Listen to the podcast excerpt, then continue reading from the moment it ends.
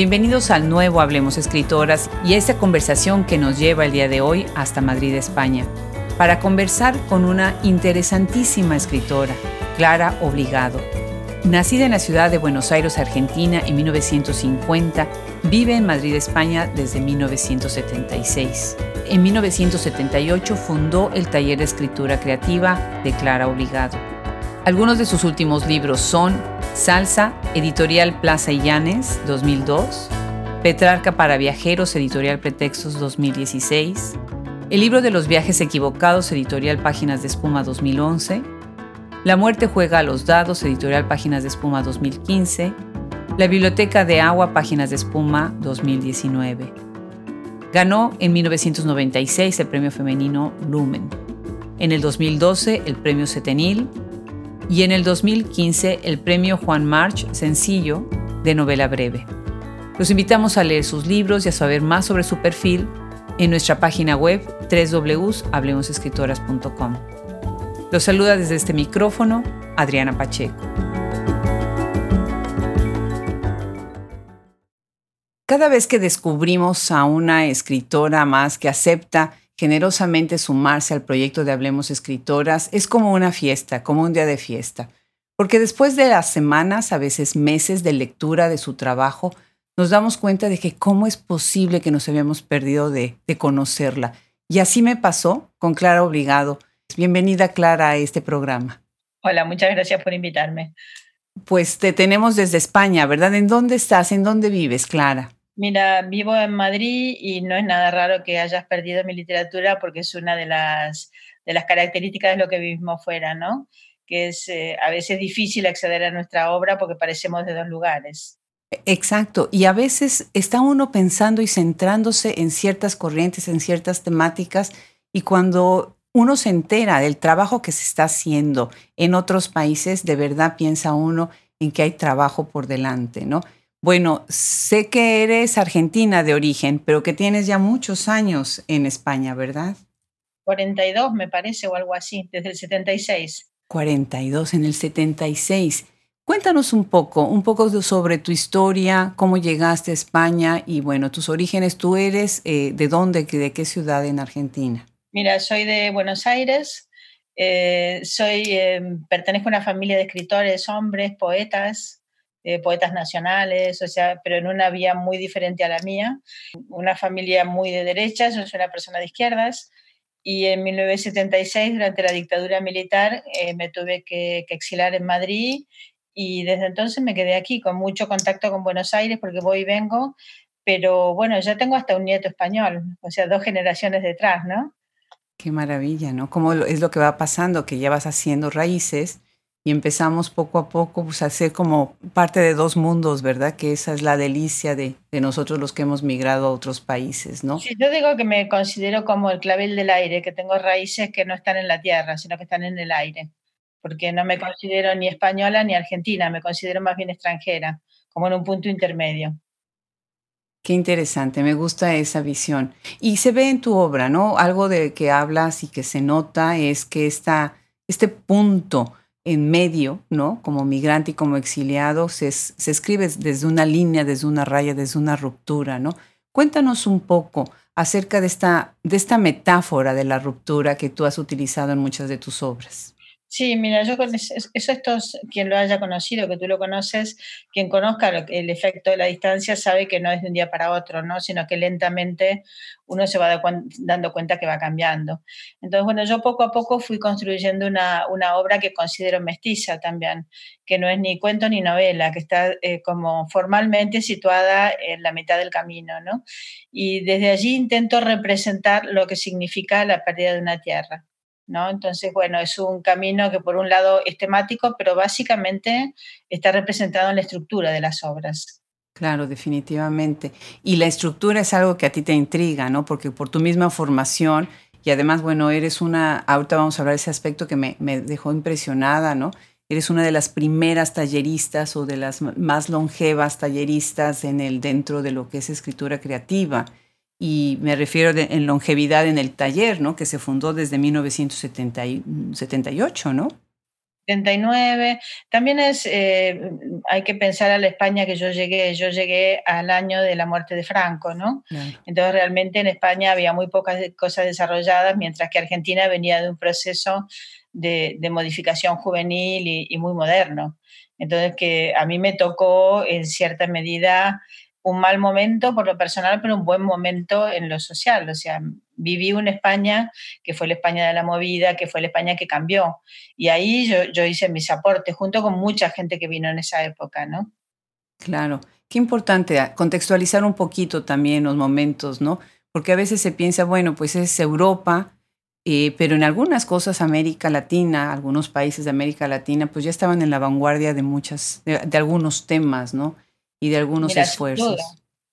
Eso sin duda, o sea, en 1978, 79 eh, em, hay una dictadura detrás de la otra en América Latina y yo te diría que los jóvenes más promisorios o los que más estaban buscando lo más de vanguardia tuvieron que irse. Y la transición española es hija de esos aportes también, ¿no? O sea, es, es una cosa curiosa. Por ejemplo, yo me siento latinoamericana cuando llego a España.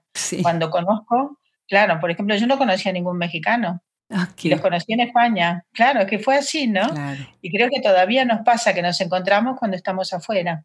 Claro, claro, porque de alguna manera nos reunimos, ¿no? A nosotros nos pasa mucho en Estados Unidos, ¿no? Claro, por supuesto que nos reunimos, sí, tú lo sabes. Claro. Y además contrastamos, por ejemplo, nuestros idiomas. Yo me acuerdo cuando estudiaba el, doctorado en la universidad en, Austin, eh, una de las cosas que me encantaba era que en mi departamento, pues, eh, veníamos de muchos lados de Latinoamérica y de España y en general del país, de países que hablan español. Y cuando hablábamos se oía como una sola palabra no podía significar tantas cosas, o al revés, un objeto tenía muchos nombres, ¿no?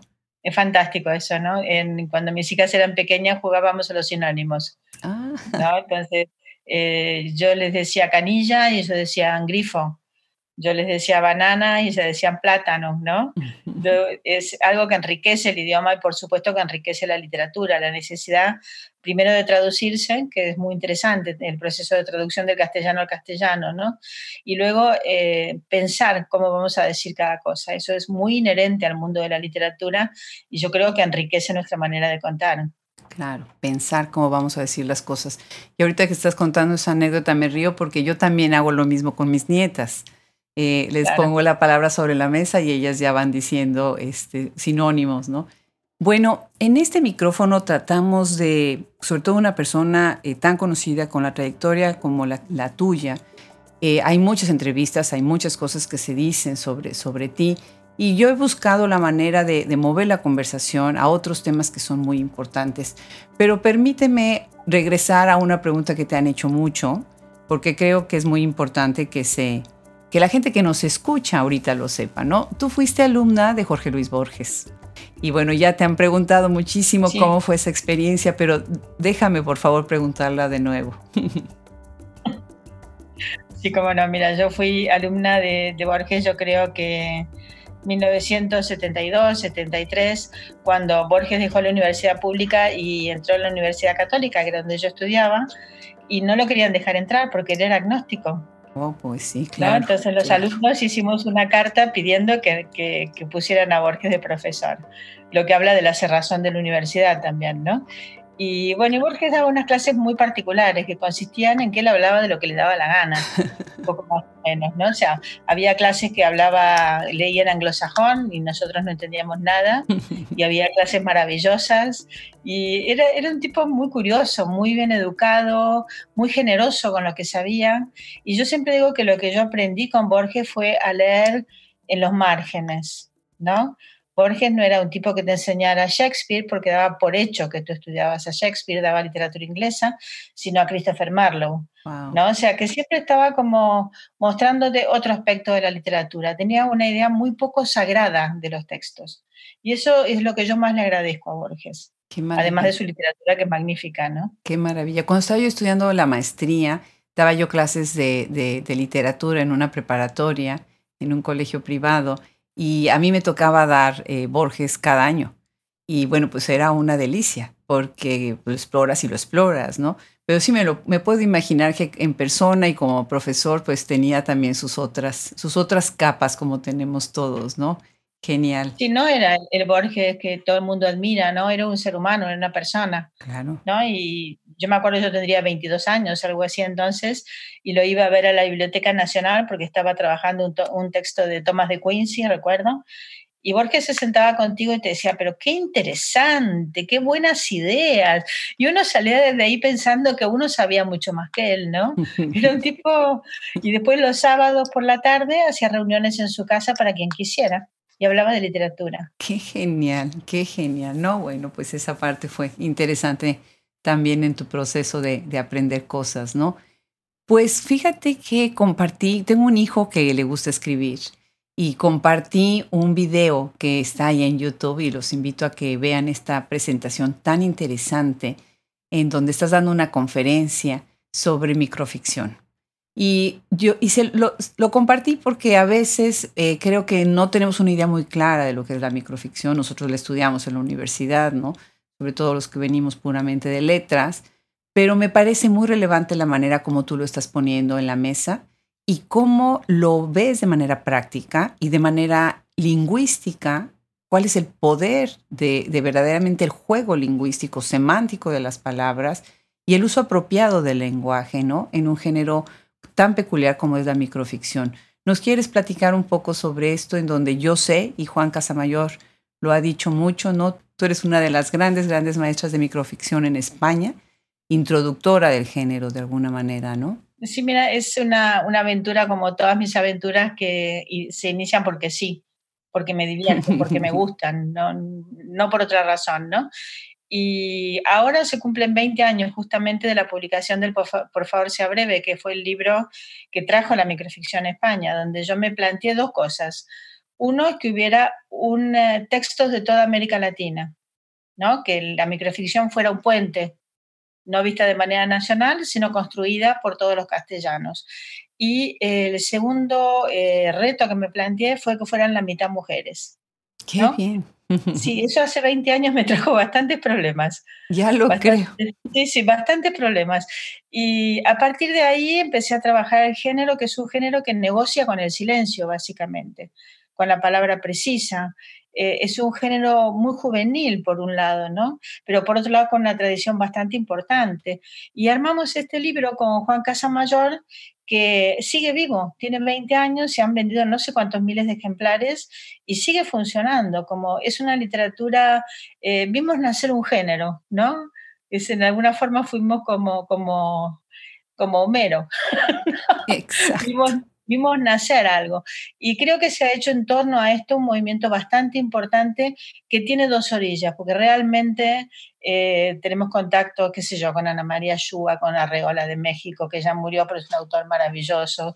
O sea que no, leímos y nos leímos, ¿no? Y creo que fue una aventura muy, muy interesante. Qué maravilla, pues muchísimas felicidades y sí, de verdad estuve revisando, por favor sea breve, y es una joya. Me parece que es un libro longevísimo. Sí, es una joya. Sí, yo lo digo porque, claro, como no lo escribí yo, puedo decir que es maravilloso, porque si no quedaría un poco petulante, ¿no?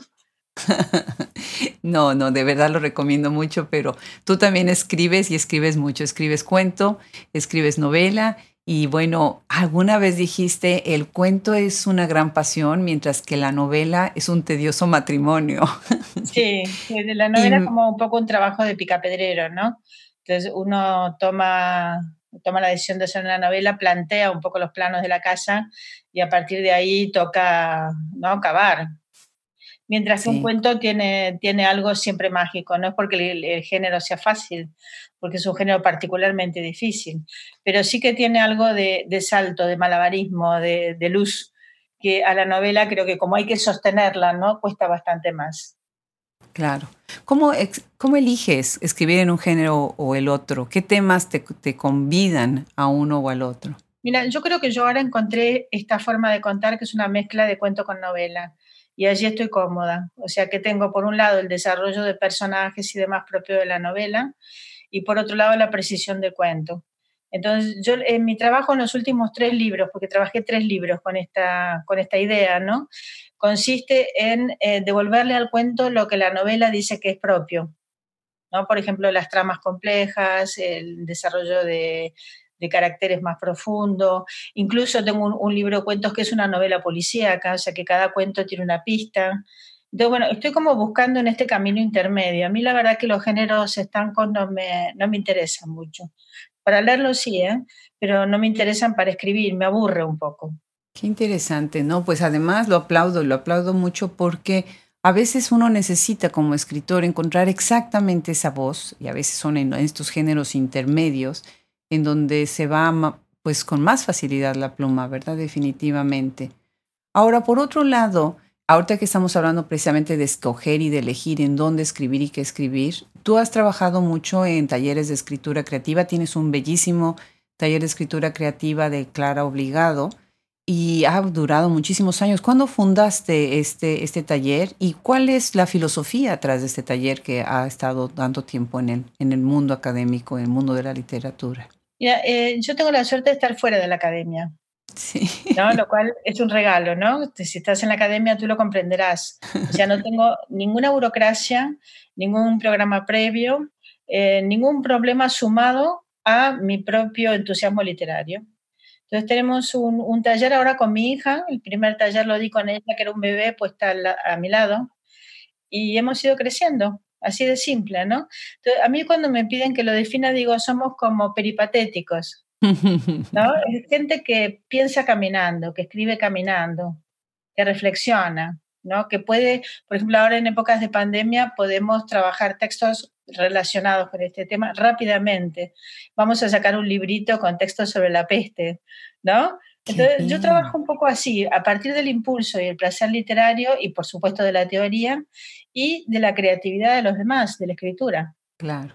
Clara, un tema que a mí me preocupa constantemente es eh, el lector y cómo vamos a ampliar la comunidad de lectores, cómo vamos a convertir a no lectores, es como en la religión, ¿no? Convertirlos de una a otra entonces, ¿cómo convertiríamos a los no lectores en lectores? ¿Tú sientes que el escritor, eh, el tallerista, eh, el difusor cultural y literario, de alguna manera debería de tener un compromiso con la comunidad en general para, para hacer este proceso de sumar más, entre más leamos, entre más personas leamos, mejor pensaremos, creo yo, ¿no? Sí, yo creo, mira, que los compromisos con la sociedad son propios de un ciudadano que los tiene que tener cualquier ciudadano. Y el escritor en cuanto es ciudadano también los tiene que tener. Y después como trabajador de la cultura, eh, yo sí me siento parte de algo que hay que construir. Es una postura personal también, que tiene que ver con mi propia historia bastante, ¿no? Creo que hay algo que hay que construir y hay unas humanidades que hay que defender, al menos en España, ¿no?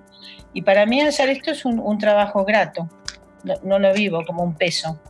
Y además creo que tenemos un muy buen producto para vender, sinceramente, llamado cultura. Claro, claro. No sabes qué gratificante es escucharte. ¿Cómo no? Claro que sí. Tenemos este compromiso. Estoy comulgo completamente con esta idea, ¿no? Bueno, pues vayamos a algunos de tus libros. Qué lástima que no tenemos más tiempo, porque de verdad, los que nos están escuchando en este momento, me leí todos y cada uno de los renglones de los libros que tuve disponibles de, Clara Obligado y me encantaron, me encantaron, de verdad me encantaron. Hay una novela, La hija de Marx, esa fue publicada por Lumen en 1996. Con ella ganaste el premio femenino Lumen precisamente en ese año. ¿Este es tu primer premio? ¿Esta es, por decirlo así, tu primera novela? Es mi primera novela y además la, escribí por, porque estaba dando un curso sobre literatura erótica, es una novela erótica, y los ejercicios que proponía empecé a hacerlos. Y de pronto me di cuenta que estaba escribiendo sobre los exilados rusos, o sea, qué pasó con las mujeres después de la Revolución Rusa, y estaba escribiendo de alguna manera sobre mi propia generación. O sea, qué pasó con las mujeres que vivimos los movimientos políticos de América Latina durante esos años, ¿no? Entonces, es una novela que, que mezcla mucho, bueno, como todas mis novelas, y que va desde, desde la época de Marx hasta, hasta antes de la, Primera Guerra Mundial. Entonces es una novela, yo creo que mezcla el humor con el horror en, dosis iguales. Y cuando la escribí estaba segura que iba a ganar ese premio, con una especie de prepotencia extraña, ¿no? Y de hecho lo gané, sonó el teléfono y pensé, este es Esther Tusquets que me llama para decirme que gané. Y sí, había ganado. ¿no? fue una, aventura muy bonita donde yo pensaba que las cosas eran muchísimo más fáciles de lo, de lo que son. ¿No? Porque una carrera de escritor es francamente difícil, ¿no? Y sin embargo ahí todo fue fácil y vino sobre ruedas. Fue un, libro muy, muy gozoso realmente. Y se pregunta por eso, por el lugar de las mujeres en la política. Qué interesante. Magnífico, magnífico libro. Bueno, pues hay otro, La muerte juega los dados. Ese es editado por Páginas de Espuma en el 2015. Y aquí, bueno, tú, tú además siempre estás hablando con tu lector de una u otra manera, lo cual me parece muy interesante. Pero además haces una especie como de invitación a la rayuela, ¿no? Si se va a hacer una lectura lineal o desordenada y dices ahí, ¿no? Que esa es tu manera de plantear una escritura descolocada, fuera de los límites extranjera, ¿no? Y regresas a esta idea de la extranjería, ¿no? Platícanos un poco sobre este libro y cuáles dirías tú que son las características de esta escritura desde la extranjería. Bueno, mira, hay varias cosas. La primera es que yo he decidido ponerle un prologuito a mis libros, porque si no nadie entiende nada. he decidido superarlo así, ¿no? Como enfocar la lectura por un camino, porque si no, en mi literatura en algún punto es tan compleja que no se entiende. Entonces digo, bueno, esto simplifica la vida. Y ahí explico por dónde voy. Y ese es un libro que trabaja, eh, es una historia familiar, realmente lo es, sucede en Argentina, casi todo el libro, y es una especie de teoría sobre lo que es una novela policíaca. ¿no? Entonces, cada cuento empieza con un muerto en el primer cuento y cada cuento va dando una pista, pero de tal manera que subvierte la novela policíaca a medida que avanza. ¿no? Dicho así, parece muy sencillo, pero cuando lo hice fue complicadísimo. Ahora, me divertí muchísimo escribiéndola. Y a su vez, cada cuento está escrito en un estilo totalmente distinto. Sin embargo, constituyen un todo. Sí, es cierto. Y tiene uno que leérselo, bueno, por lo menos yo lo intenté así, de manera lineal uno tras otro, y después traté como de desordenarlos, porque como los otros libros también tienen, una, tienen invitaciones a leer de distintas formas, eh, me, dio curiosidad eh, seguir unos o no seguir las instrucciones de, que, que tú estabas poniendo. Entonces me, me, pareció muy interesante, ¿no? Sí, se producen libros diferentes, ¿no? Sí. Ahora quiero desarmar lo que hice. Entonces, en Buenos Aires voy a sacar en, una editorial que me, gusta mucho, que es Eudeva, que es una editorial universitaria.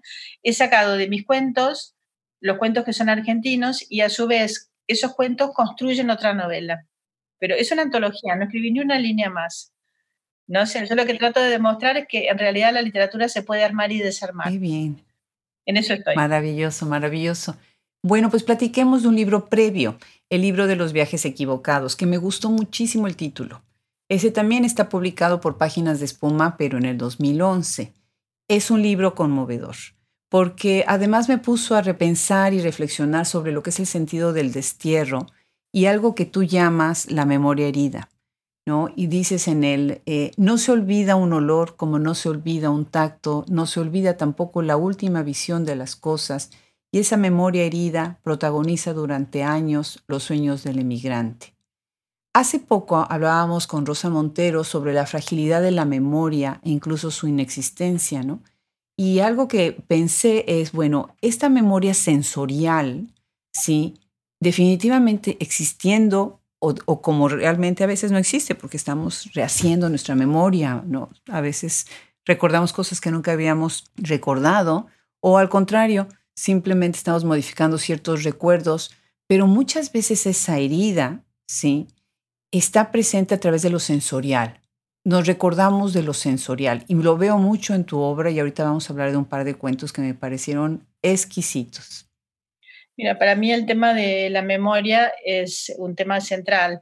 Lo que pasa es que lo estoy tomando desde un lado distinto que Rosa Montero. O sea, yo pienso mucho en la memoria como un compromiso social. Ahí sí que pienso en un compromiso social. En la memoria como una manera de no repetir las cosas, ¿no? En el nunca más argentino. Entonces yo creo que la memoria es lo que construye la justicia también. ¿No? que sin memoria no puede haber justicia. Entonces, eso está en, el libro de los viajes equivocados con bastante fuerza. Y por otro lado está también eh, eh, cuando uno pierde algo a nivel individual y cómo esa memoria es dinámica, quizá el único sentimiento, lo único que podemos controlar es el pasado, ¿no? Y lo cambiamos todos los días, nos inventamos historias, ¿no?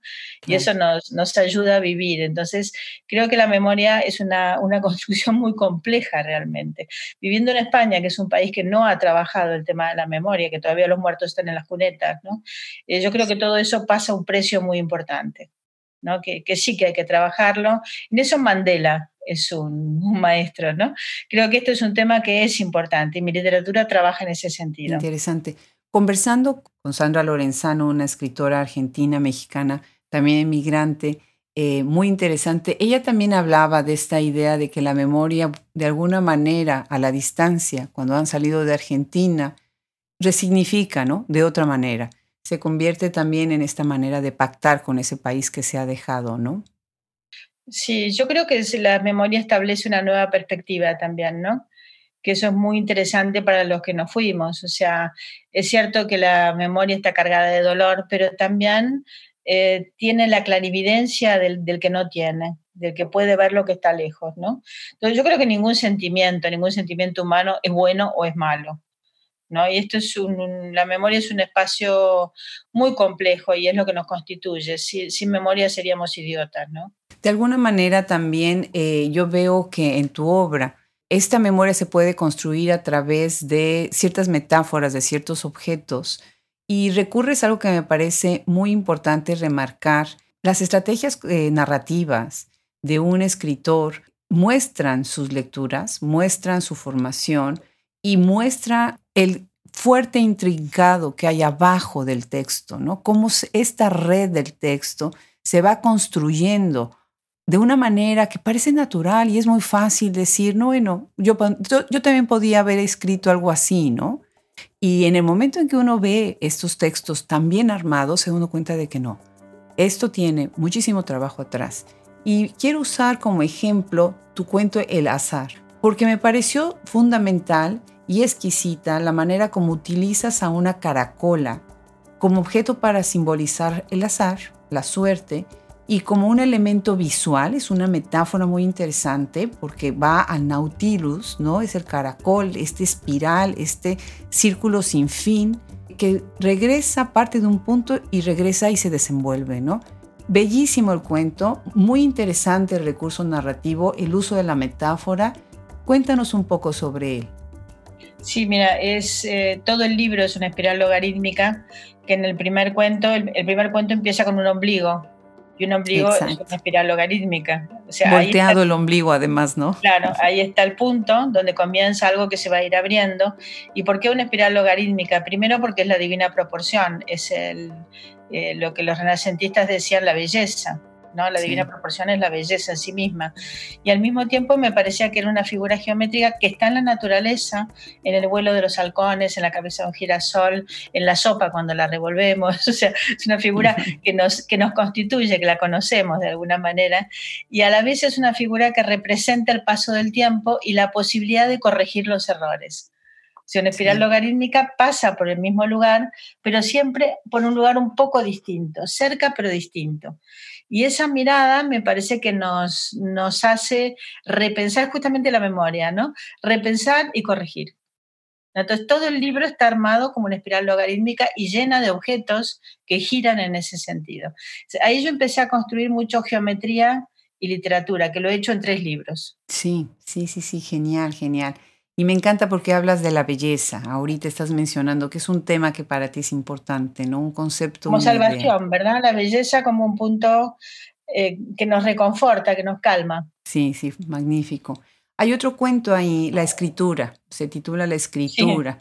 Y aquí, bueno, pues tú estás dándote otras libertades, ¿no? Hablando en esta eh, primera persona para hablar en el mundo mental del escritor, ¿qué está pasando, no?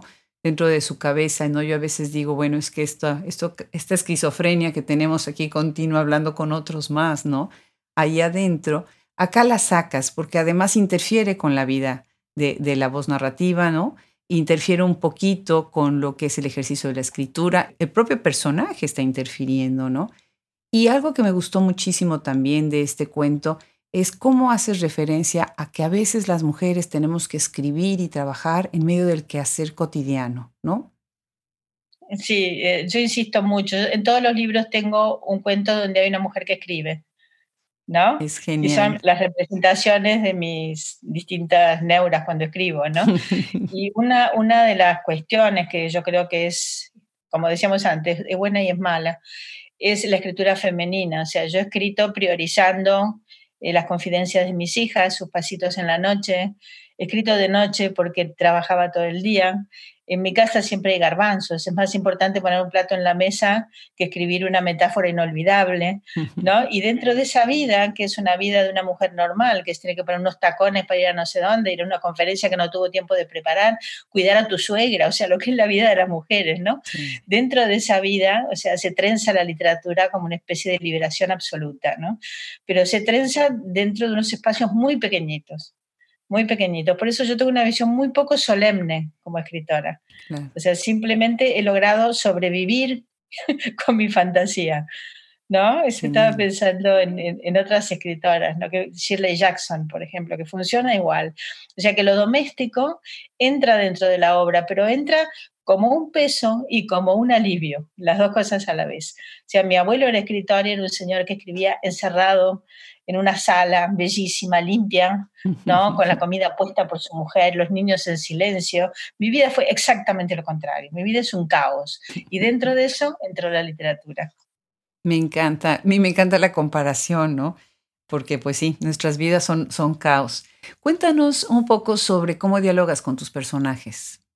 Bueno, yo, yo soy como una medium. O sea, mi literatura funciona así. Yo no pienso mucho. O sea, es evidente que pienso porque por otro lado soy muy, intelectual, pero no estoy pensando, no estoy construyendo, sino que mi cabeza funciona y un día me pongo a escribir y las cosas más o menos salen. Y cuando me trago, dejo de escribir y vuelvo a pensar, a dejar mi cabeza que flote, simplemente. Y es sobre el papel, es una interacción con el papel donde aparece lo que yo quería decir. O sea, lo sé, pero no lo sé. Es un proceso un poco mágico. Intento no conceptualizarlo demasiado, además. O sea, analizo después, pero no antes. Qué bien, qué bien en la revisión. Qué, qué interesante. ¿Y cuál es tu relación con la lectura? Bueno, yo leo como yo hermana soy una adicta. yo soy una adicta. O sea, eh, leo muchísimo y además si me gusta un autor, leo su obra completa, no solo su obra completa, sino todo lo que recomienda, no solo todo lo que recomienda, sino todas sus influencias, no solo todas esas influencias, sino todo lo que tiene alrededor. No solo eso, sino que doy taller todo el día, mis alumnos me detestan, por ejemplo, Alice Munro, que fue uno de mis últimos cuelgues, o sea, no puedo parar hasta que entiendo lo que hace. Cuando entiendo lo que hace, lo dejo. Genial. Y relees los pues, libros, además. Si no los estás entendiendo, los relees. He leído 30 libros en el camino, ¿no? Pero además lo leo con un entusiasmo eh, totalmente adolescente en algún punto. ¿eh? Qué interesante, qué interesante. Me parece muy, muy, relevante lo que dices, ¿no? Leer toda la obra de un escritor, que ese es nuestro propósito, esta es mi idea siempre, ¿no? Y a veces releer los libros incluso te hace cambiar la idea sobre el mismo escritor, ¿no? Y repensarlo desde otra perspectiva y desde otro ángulo, ¿no? Sí, mira, yo pensaba un símil que quizás sirve con la pintura, o sea, tú no puedes decir que conoces a Goya porque has visto el pezón de la maja desnuda. No, definitivamente no. O sea, para conocer a Goya tienes que haber visto su obra. Claro, claro. o sea, la literatura es igual, o sea, tú no puedes decir que conoces a, qué sé yo, cualquier eh, escritora porque has leído un cuento o una novela. Eso es un, un trocito de un cuadro. O sea, puede ser que te haya, te haya hecho pasar un domingo feliz, pero realmente si uno quiere conocer a un autor, tiene que leer toda su obra y te diría que en el orden que fue escrita. Claro. En un rato me, van a entrevistar a mí, ahora yo voy a estar del otro lado del micrófono para una eh, revista que se llama LATAM y Latinoamérica eh, sobre literatura. Y uno de, de los puntos que estaba yo pensando, que quiero dejar muy claro, es precisamente esta idea de que nosotros no podemos coleccionar nombres de autores y nombres de libros, ¿no? Sino que verdaderamente debemos de profundizar en lo que es la obra de los autores y en el libro mismo, ¿no? Si no, los libros se convierten en lomos que están eh, bonitamente decorando pues anaqueles, ¿no? Definitivamente. Están muertos. Mira, yo entiendo que la literatura es una pasión, ¿no? Y como toda pasión, exige entrega. Y si no hay entrega, pues estamos hablando de otra cosa. Quizás estamos hablando no de literatura, sino de filología, eh, o de historia de la cultura, pero no de, creación y lectura, lo que suponen para mí, ¿no? De modificación del mundo. Eso se hace con pasión y se hace con entrega. No veo otra manera, mira, que ya tengo una edad para, para haberlo pensado. Yo creo que si uno no se entusiasma, si no hay entusiasmo, no, no tiene sentido. Y el entusiasmo te lleva a profundizar. Claro. Porque estos son, estas no son cosas fáciles, son cosas complejas. Entonces hay que profundizar. Claro, claro. Pues quisiera platicar ahora sobre la Biblioteca de Agua. Esta es, bueno, de tus obras recientes, está publicado también por Páginas de Espuma en el 2019. Y aquí estás haciendo ya la explicación eh, de todo el experimento narrativo que, estás diciendo. Inicia con el libro de los viajes equivocados, después sigue con la muerte, juega los dados y termina con este libro como una especie de trilogía, ¿no? La idea de la saga me interesa porque, bueno, pues es, siempre es interesante, ¿no? Pero sobre todo la idea de la rayuela, porque como ya dijimos previamente en tus prólogos o en tus cierres, de alguna manera eh, explicas cómo los cómo hacer la lectura, ¿no? Y los cuentos en general forman este palíndromo, ¿no? Llevando a varias eh, perplejidades literarias, que me hizo pensar en, Cortázar, en esta, en esta rayuela, en este palíndromo y en esta perplejidad literaria. ¿Qué es lo que dirías tú eh, despierta y debe de despertar la perplejidad literaria en el momento de que el lector se acerca a un libro? Mira, a mí si un libro en algún punto no me sobresalta, no me interesa. ¿No? Con sobresalta no quiero decir Stephen King asustándome, ¿no? sino, si no hay un adjetivo puesto en algún lugar o algo que dice que no me lo habían dicho o algún juego que me sorprende, no termino de interesarme. ¿no? A mí leer lo que ya está escrito de alguna forma no me interesa. ¿no? Entonces cuando escribo hago lo mismo. Yo siempre, siempre comento que yo escribo para cambiar la literatura. ¿no? Entonces digo, este libro va a cambiar la literatura. Luego no es verdad, porque uno no cambia la literatura, es un pensamiento muy ingenuo, pero sí que emprendo una obra con ese entusiasmo. ¿no? Entonces lo que quería era eh, demostrar que el orden de los factores altera el producto. O sea, era algo en contra de un principio matemático. Y luego también la idea de que una ciudad se recorre desde el pasado y desde el presente, hacia arriba y hacia abajo. O sea, que no hay una linealidad. No existe esa linealidad temporal en una ciudad. Entonces lo que hice fue un trabajo con el tiempo muy complejo, sí. pero que produce una ciudad, que se un libro que se puede leer desde el presente hasta el pasado o al revés desde el pasado hasta el presente, si lo quieres leer al revés. En un caso hay una ciudad que, que se sumerge y en otro lado una ciudad que se crea. Y en realidad las ciudades son palíndromas en sí mismas. Claro. ¿no? está imitando un poco Walter Benjamin más que, más que Cortázar, ¿no? Estaba como imitando esta entrada que uno puede tener, estos pasajes de la memoria y la creación de una ciudad. Y es mi homenaje a Madrid también. El primer libro habla de Europa, el segundo libro habla de Argentina y el tercer libro habla de España. Entonces es algo que yo quería hacer en algún momento. Qué bonito y qué sensible, qué bonito hacerlo de esta manera. Bueno, ya has mencionado que esta idea de leer a otros autores, ¿no? Por ejemplo, leer a Marlowe en vez de leer a Shakespeare, ¿no? Crea pues también esta idea de una lectura tangencial, ¿no? Y también ahora eh, has dicho qué libros te gusta leer y qué libros simplemente no te interesa leer, ¿no? Convídanos algunos nombres de escritoras y escritores que verdaderamente sientas que nos interesaría leerlos, nos gustaría leerlos o que definitivamente marcaron para ti la manera de leer. Mira, yo esta pregunta no la sé contestar bien, porque es como preguntarle a una persona que come todos los días qué le gusta comer, ¿no?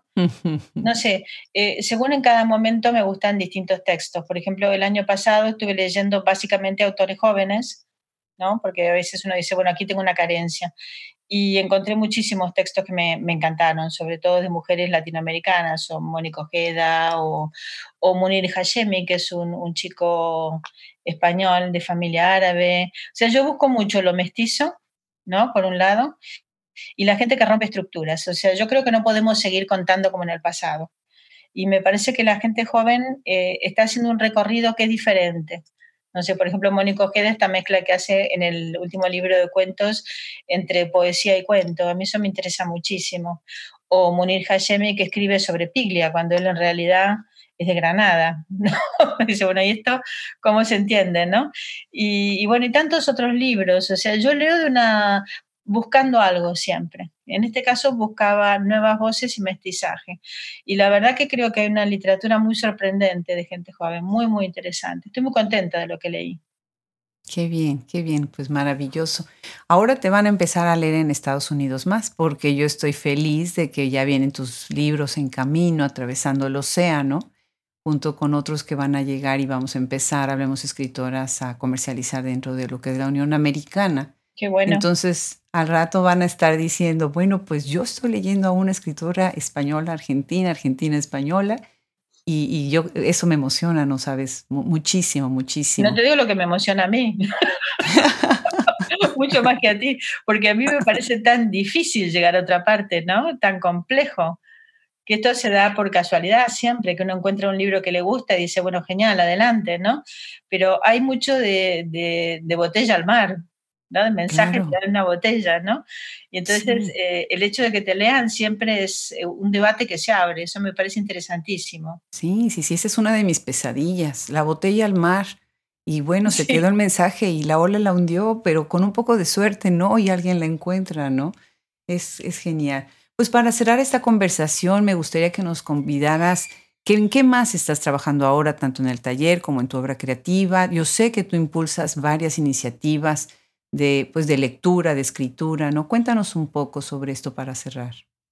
Mira, en distintas cosas. En el taller eh, hemos hecho un curso muy interesante que se llamó De la oscuridad hacia la luz, como una manera de, de pensar el tiempo actual, que es un tiempo muy oscuro, y leyendo textos francamente oscuros también y vamos yendo hacia un pensamiento más, no diría optimista, que me parece tonto, ¿no? Pero más positivo de alguna manera. A nivel personal, he estado trabajando el ensayo. Mi último libro es Una casa lejos de casa, que es un ensayo sobre la extranjería, que estoy muy contenta con él. Un, libro muy cortito que ha traído mucho debate en España sobre cómo se siente un extranjero en España y cómo se siente cualquier extranjero en el mundo. Un poco lo que, lo que nos pasa cuando nos vamos. Y estoy haciendo otro ensayo que se va a llamar Todo lo que crece. Y es un ensayo sobre literatura y naturaleza, que es un tema que a mí me interesa mucho. Quizá en época de pandemia me cuesta más la ficción, me cuesta tirarme esa piscina un poco rara que siempre es la ficción, mientras que el ensayo, em, pensar me parece algo más orgánico, más fácil. ¿No? estoy en esto, en estos ensayos medio biografía, medio literarios, también son muy mestizos, muy mestizos, no es el ensayo tradicional. Eso es un poco lo que hago, es bastante parecido lo que estoy haciendo en los talleres con lo que estoy buscando yo. Qué maravilla, qué maravilla. Pues invito a todos que se acerquen a la obra de Clara Obligado y de verdad chequen todo lo que hay en la web sobre ella, sobre su trabajo. Muy interesante su taller y algunas otras ideas sobre muchos temas y géneros que nosotros a lo mejor no hemos pensado bien, ¿verdad? Muchísimas gracias, Clara, por apoyar este proyecto que es tan importante, voces, tener voces como la tuya en él y muchísimas gracias por, por tomarte el tiempo de conversar con nosotros el día de hoy. Y muchas gracias a ti, Adriana, y por interesarte en mi obra y que te vaya muy bien en tu entrevista. Muchas gracias, espero que sí. Un abrazo grande. Un abrazo grande. Una vez más le agradecemos a Clara Obligado nos haya acompañado en este interesante podcast y los invitamos a conocer el nuevo concepto que hay detrás de este gran proyecto. Gracias a Fernando Macías Jiménez en la edición, a Andrea Macías, Social Media, Wilfredo Burgos Matos, Alejandra Márquez, Liliana Valenzuela, Juliana Zambrano, Fran Denster, Luis Enrique Castellanos, colaboradores y curador literario. Se despide desde la hoy fría ciudad de Austin, Adriana Pacheco.